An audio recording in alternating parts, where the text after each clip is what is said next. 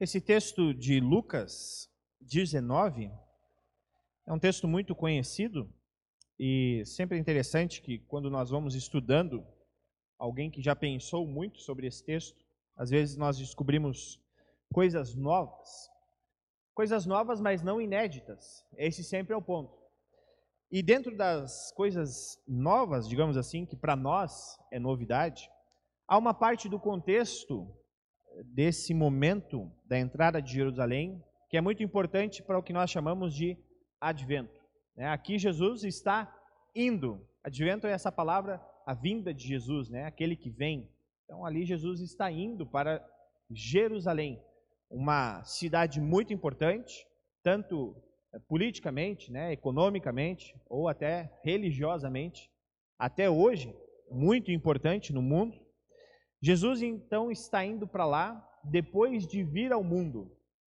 O advento também nos lembra isso, né? A vinda de Jesus. Nós estamos nos preparando para o Natal, onde nós lembramos o nascimento de Jesus.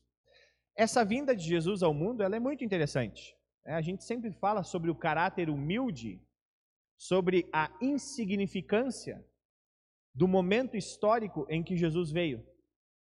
Ninguém ficou sabendo né? Só um casal e alguns pastores fedorentos, literalmente, fedorentos do campo, ficaram sabendo. Né? E é interessante que nessa vinda de Jesus, os anjos cantaram que o rei estava chegando. A gente vai, a gente ouviu isso nesse texto. Lá os anjos cantaram, aqui uma multidão está cantando.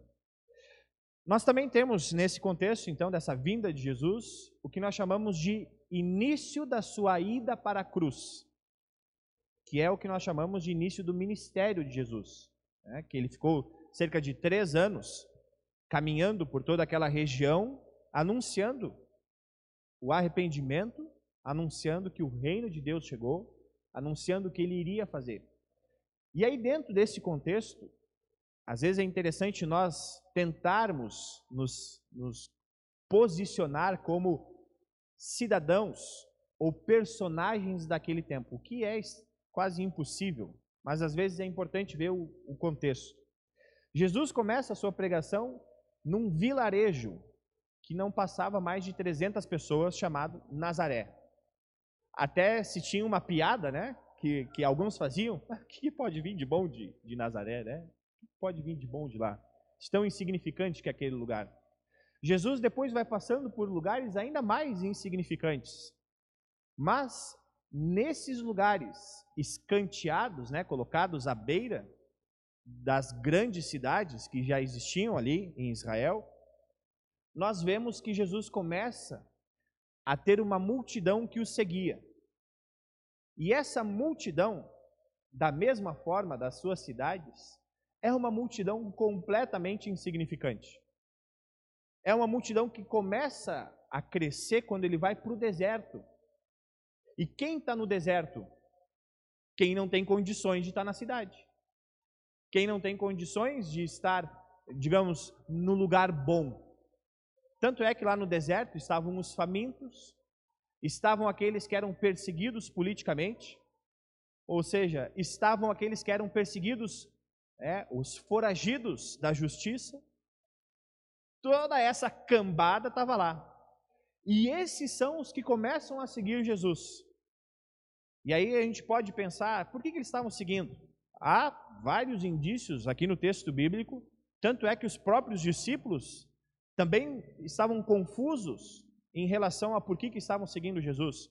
Alguns estavam seguindo, conforme o texto diz, porque queriam comida, né, queriam comida. Alguns estavam seguindo Jesus porque queriam um lugar um lugar no seu governo terreno, à sua direita, né? Ó, quando o Senhor estiver lá sentado no trono de Jerusalém, lembra de nós e nos coloque ali como seus ministros, né? Como seus governantes também.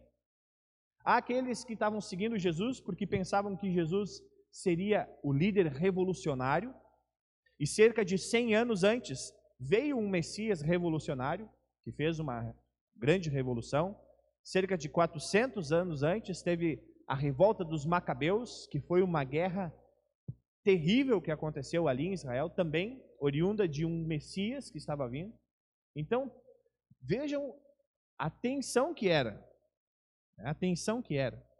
E aí Jesus começa a se aproximar de, de Jerusalém com essa ralé. Literalmente a ralé. Né? Os pobres, os revolucionários, os foragidos, aqueles que estavam à beira do caminho porque eram aleijados, porque tinham doenças. E Jesus disse isso, né? Eu vou ir aos pobres. Eu vou ir àqueles que não têm mais esperança. Então Jesus vem de formas completamente diferentes do que nós poderíamos colocar. Quando Jesus entra em Jerusalém, é a semana da Páscoa. E o que, que a semana da Páscoa lembrava? Lembrava a libertação de Israel de um povo opressor. Os historiadores falam que as festas da Páscoa, naquele período em que o Império Romano era o povo opressor, ali eles colocam que eram festas extremamente é, complicadas, com muita violência. Por quê? Porque o povo se lembrava de que eles foram libertados do Egito e muitos grupos, muitos grupos que tinham grupos terroristas, digamos assim, né, dentro do próprio povo de Israel, acabavam usando essa data da Páscoa para fazer os seus atos terroristas, né? Matavam autoridades. Era uma, uma tensão muito grande nesse período. Então esse era um período que lembrava, que lembrava a libertação de um povo oprimido.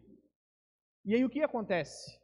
Assim como Salomão foi coroado rei, entrando, né, em um jumentinho, em um jumento, Jesus está entrando em Jerusalém com um jumento e essa multidão de revolucionários, né, digamos assim, das pessoas excluídas, que nem eram de Jerusalém, está gritando que o rei está chegando.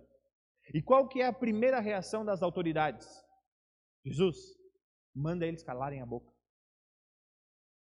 O, clima já está tenso aqui. Né? O Império Romano já está de olho. Ali, quando entrava em Jerusalém, tinha as muralhas é, né, de de Antônio, né? E ali então ah, ficavam já os guardas romanos, ouvindo tudo isso que estava acontecendo, vendo tudo isso que estava acontecendo. E é interessante que o Império Romano foi muito mais violento ao povo de Israel do que o próprio Egito foi, que o próprio Faraó foi. Então, não era uma situação tão boa para Jesus estar ali, naquele momento. E aí vem a pergunta que eu fiz no início do culto: qual era a razão de Jesus estar ali? E aí, para contextualizar um pouco mais esse meu pensamento, através dessa frase, vamos trazer um pouco mais para o nosso dia a dia, quando essa frase é usada. É, me, lembro, me lembro quando eu, uma pessoa muito comportada, na adolescência, principalmente na escola, não sei porquê, a diretora chamava meu pai e minha mãe para conversar. E aí eles se encontravam, diziam, oi, tudo bem, como tá? E aí, como é que tá a igreja tal? Como é que tá as coisas, né? Aquela, aquela cumplicidade, né? Aquela saudação inicial. E aí quando vê, fechava, a diretora fechava a cara e falava, é, mas a razão de eu estar aqui? e aí vinha algo, uma notícia um pouco complicada. Às vezes no hospital também a gente passou por isso, né? Às vezes vai um enfermeiro lá e começa a distrair o paciente falando sobre outras questões, né? E aí quando vê o enfermeiro fala, é, mas a razão de eu estar aqui é porque precisamos fazer um exame delicado. É. Então essa frase, ela está dizendo o seguinte, olha, existe um motivo. Por vezes ele não é tão bom, mas por vezes ele pode ser bom. Eu me lembro quando tinha, olhava no sábado o caldeirão do Hulk e tinha aquelas transformações da casa, né? Aí ele se disfarçava, as pessoas iam lá para ele, aí quando veio ele dizia quem ele era, Aí vai conversando e ele falava, ah, mas a razão de eu estar aqui é que a gente quer reformar a sua casa. Aí eu chorava também. Era uma emoção, né? Eles faziam aquilo para a gente chorar mesmo. Há coisas boas também, quando alguém pega e diz isso para nós. Ah, mas olha, a razão por eu estar aqui é que eu quero te ajudar. Então, essa é uma frase que nós podemos dizer até mesmo para esse texto. O que um texto que fala sobre o domingo de Ramos qual é a razão dele estar no advento. Ou podemos ir para o texto e perguntarmos qual é a razão de Jesus chegar dessa forma em Jerusalém. E poderíamos perguntar ainda mais: qual é a razão de Jesus ter vindo para esse mundo. Certamente vocês já sabem disso. Vocês já ouviram a razão pela qual Jesus veio a este mundo. E esta razão que Jesus veio para este mundo provavelmente não estava tão certa na vida daqueles que estavam gritando naquele momento. Como eu disse antes, alguns estavam crendo que aquele ali era o Messias, que era o ungido de Deus, aquele cordeiro que veio tirar o pecado do mundo. Outros queriam que Jesus fizesse uma revolução, outros queriam que Jesus apenas restaurasse a riqueza de Israel. Independente disso, cada um tinha uma razão por Jesus estar lá. Nós já sabemos a razão pela qual Jesus veio, mas é interessante vermos como Jesus demonstrou a forma da sua razão de estar aqui. A forma com que Jesus fez isso foi completamente contrária a qualquer forma humana. Por isso que o texto bíblico ele é a inspiração divina. Porque nenhuma outra religião conseguiu, se nós pensássemos que a Bíblia foi inventada por homens, né? Nenhuma outra religião conseguiu inventar uma forma de salvação tão alucinada, tão incoerente, tão injusta para a mente humana da forma com que Cristo fez. A razão que Cristo se deu. Ao invés de Jesus se levantar como os outros Messias que vieram antes dele, através da violência, através da imposição da justiça, né? não, aqui é o território de Israel, precisamos, pela justiça, restabelecer isso. Jesus, de forma contrária, mostra que a razão dele estar em Jerusalém unicamente é pelo amor que ele tem pelo ser humano, ou o amor que ele tem pela sua criação. E Jesus quer fazer isso através daquilo que já foi anunciado. O rei está chegando. A salvação está chegando. E essa salvação está chegando através do amor, do amor que Jesus tem. Então nós podemos ver que esse amor de Jesus não brigou, não usou de violência, mas simplesmente serviu com a sua própria vida para que cada um de nós tivesse hoje o perdão dos pecados. E aí vem uma outra pergunta.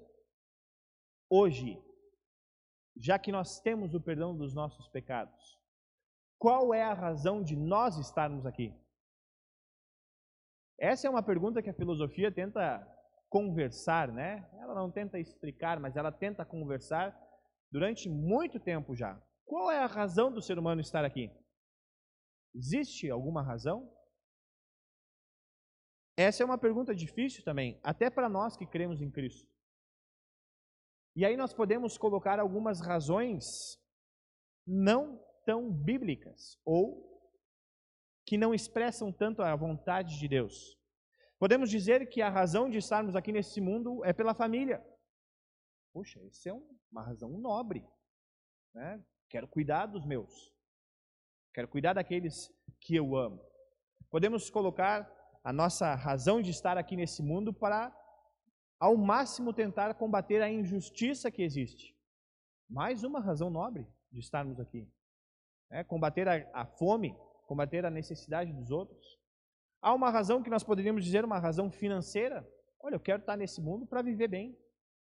Quero ter a minha, a minha situação financeira muito bem estabelecida. Ou seja, podemos colocar inúmeras razões. E é interessante que ao longo da nossa vida essas razões vão mudando, né, de acordo com as situações que vão acontecendo na nossa vida.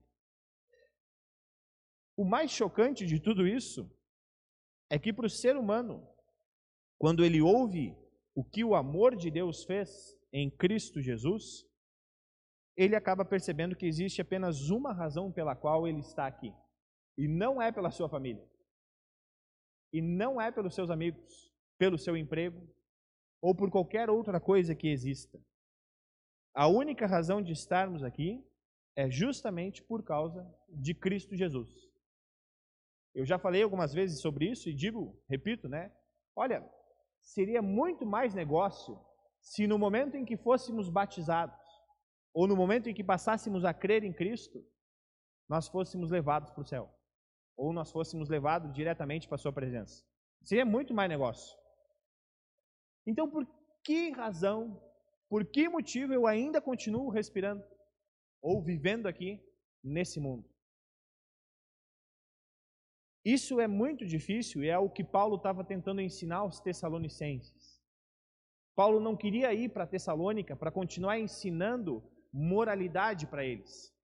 Paulo queria ir para Tessalônica porque ele queria continuar ensinando que a razão de viver nesse mundo é unicamente Jesus Cristo. Tanto é que ele fala isso. E qual é a palavra que ele usa para falar sobre isso? Amor.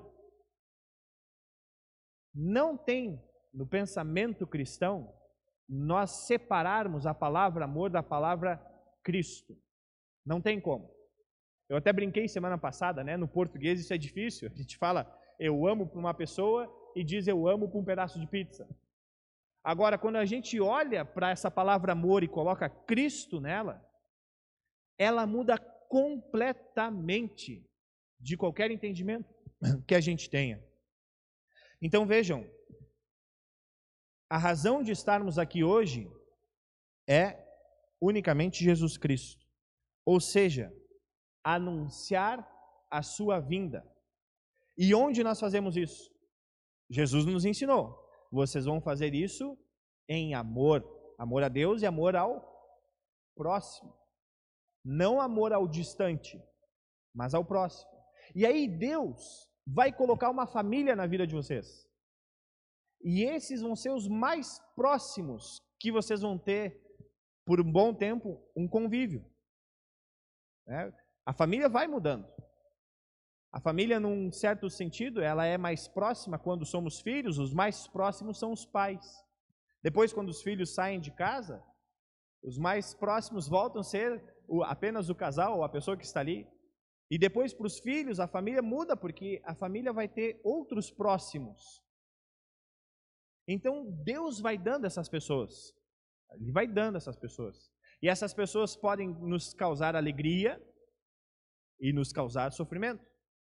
Essas pessoas podem ser é, atingidas com o nosso amor ou com a nossa indiferença.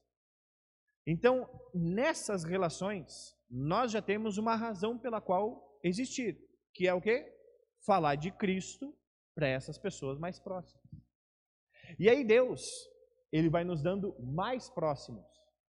Vai nos dando os vizinhos, os amigos, os colegas de trabalho. E aí chega uma certa idade que nós já começamos a identificar aqueles que nós não queremos que sejam os nossos próximos, que às vezes pode ser o nosso chefe, que a gente tem que conviver com ele diariamente, mas é um pé no saco. Às vezes pode ser uma pessoa né, de um, alguém que entrou na família recentemente, mas que tá, não está em conexão, e aí a gente começa já a pensar: não, mas não seria tão bom que fosse tão próximo assim. E aí nós vamos retornar ao pensamento: tá, mas qual que é a razão de eu estar aqui nesse mundo? É querer escolher os próximos? Ou querer anunciar para os próximos, né, para as pessoas que estão mais próximas de mim, quem Jesus Cristo é? Esse é o desafio nosso de cada dia. Pedirmos para Deus para que nós possamos, assim como essa multidão que disse, né, alegremente que Jesus estava entrando em Jerusalém, que ali estava a salvação, que nós possamos, assim como eles, também alegremente falarmos quem Jesus é. Quem Jesus é. E Jesus até já deixou a dica: olha, se vocês se calarem, as pedras vão falar. Então é melhor vocês falar do que as pedras falarem. É melhor vocês anunciarem a salvação para os filhos, para os pais, os amigos de vocês, do que eles escutarem outro tipo de salvação. Do que eles escutarem algo que não é a vinda de Cristo, ou que não é a segunda vinda de Cristo, aquele que já está vindo para julgar todos. O tempo sempre é curto. O tempo sempre é curto porque nós não sabemos quando Jesus virá e infelizmente nós também não sabemos quando nós iremos. Então, hoje é o dia de advento. Amanhã também, depois de amanhã também, e todos os 365 dias do ano são um dia de advento. Porque nesse dia Jesus precisa vir a nós para dizer: os teus pecados estão perdoados. Vá em paz. Por último, a razão de estarmos aqui hoje neste culto, neste momento, é para também ver, ouvir esta vinda de Jesus aqui hoje. E como a gente sabe disso? Porque nós estamos anunciando a Sua palavra e também teremos o momento da nossa Santa Ceia. Por isso a Santa Ceia é tão importante, porque é um momento em que nós podemos estar na presença daquele que vem a nós, através do pão, através do vinho, para nos dar o maior amor que alguém poderia dar, para nos dar a salvação, para nos dar a vida eterna. Essa é a razão pela qual vocês estão aqui hoje. Então agradeçam. Agradeçam porque vocês têm uma boa razão para viver. Viver pelo nosso Cristo, o nosso Cristo vivo. Amém.